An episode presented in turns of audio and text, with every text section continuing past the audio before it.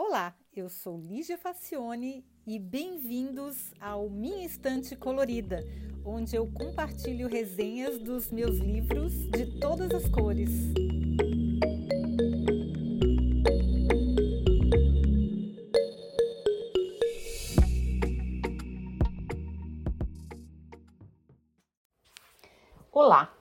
Hoje a gente vai falar sobre um livro triste e belo que faz pensar sobre como o poder e o ego dos governantes impactam vidas. Wilder Ingvar, que numa tradução livre do alemão seria Gengibre Selvagem, de An Min, uma chinesa nascida em Xangai sob o regime de Mao Tse-tung, tem muito a ensinar. Eu já tinha lido sobre a nefasta revolução cultural em outro romance que se chama Balzac e a costureirinha chinesa, que eu vou resenhar qualquer dia aqui. E os relatos são sempre assustadores.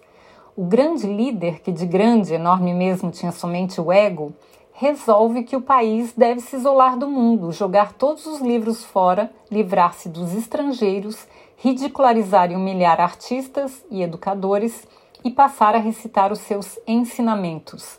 Isso aí é muito assustador, porque a gente vê exatamente isso acontecendo hoje em dia.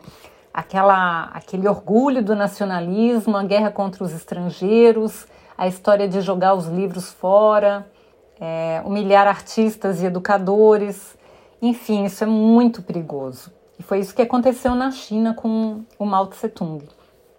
Tudo que os jovens aprendiam na escola eram as palavras do líder, nada de geografia, história era uma coisa perigosa, arte era só o que o partido achava que era arte e matemática só o básico para a sobrevivência.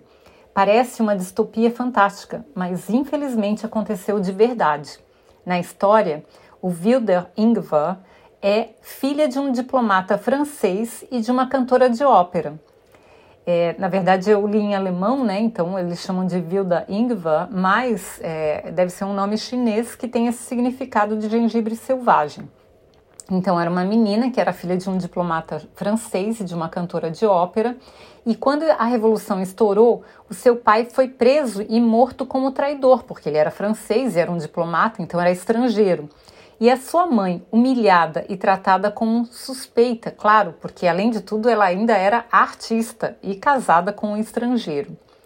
Por conta da ascendência francesa, Wilder tem os olhos claros do pai e não se parece com uma chinesa proletária comum, que o partido tanto valoriza. Por conta dessa diferença, ela sofre todo tipo de bullying, apanha na escola e sofre castigos diversos, além do isolamento social. A Horn, que não dá para traduzir diretamente, mas o mais próximo seria bordo, um tipo de planta, pelo que eu pesquisei, é filha de professores, cujo pai também está preso e torna-se a sua única amiga. Elas são crianças e vão crescendo juntas. Vilda, Ingvar, tem uma necessidade enorme de se sentir aceita e, para isso, precisa provar que é maoísta até o último fio de cabelo. Para tanto, ela prepara-se para o concurso de recitações dos versos maoístas e fica em primeiro lugar, mas perde o prêmio porque é suspeita, dado o seu passado miscigenado. Bom, outro participante do concurso, um vizinho e rapaz da mesma idade, Immer Grün, que numa tradução livre seria sempre verde, junta-se ao grupo das duas defendendo a vida, a menina, que vai trabalhar com restos no mercado de peixes só para sobreviver após a morte da mãe, acaba desbaratando uma quadrilha de criminosos e torna-se o que sempre quis: uma heroína, uma líder popular, uma maoísta exemplar. As dúvidas normais de adolescente, a necessidade de provar a sua lealdade ao líder, a paixão por Immergrün, que não pode ser desfrutada, pois é um comportamento tipicamente burguês, o envolvimento de Ahorn no triângulo amoroso, tudo num ambiente onde todos são vigilantes e ávidos por mostrar o compromisso com o maoísmo o tempo inteiro, são ingredientes garantidos por uma história triste e trágica. Olha, é muito bem escrito, vale a pena a viagem. A gente se teletransporta para a China na época do, do Mao Tse Tung é uma coisa muito violenta o que aconteceu lá. É muito triste, eu fico muito preocupada porque a gente vê traços disso acontecendo do outro lado do mundo, onde a ciência é totalmente desacreditada, onde a arte é totalmente é, é tentando a, a, as pessoas tentam é, enquadrar a arte dentro de um padrão que elas acham bonito e o resto não é arte.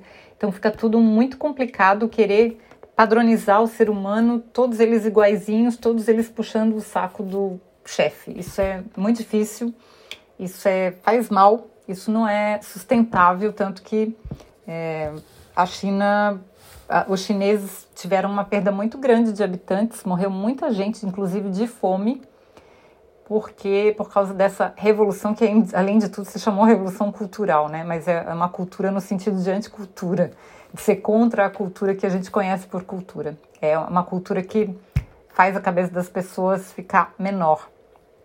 Isso é muito triste. Eu penso que é esse tipo de romance é um romance histórico, apesar dos personagens não serem reais, mas ele faz a gente entender como é que, o que é, as coisas que acontecem no mundo, né? Eu acho bem válido ler esse tipo de história.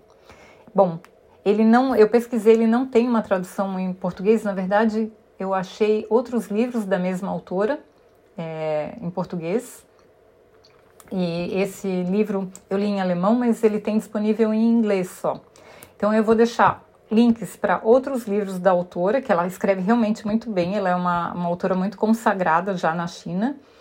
E, e aí, quem puder ler em inglês, eu recomendo demais, porque vale muito, muito, muito a pena, tá bom? Espero que vocês tenham gostado e até o próximo episódio.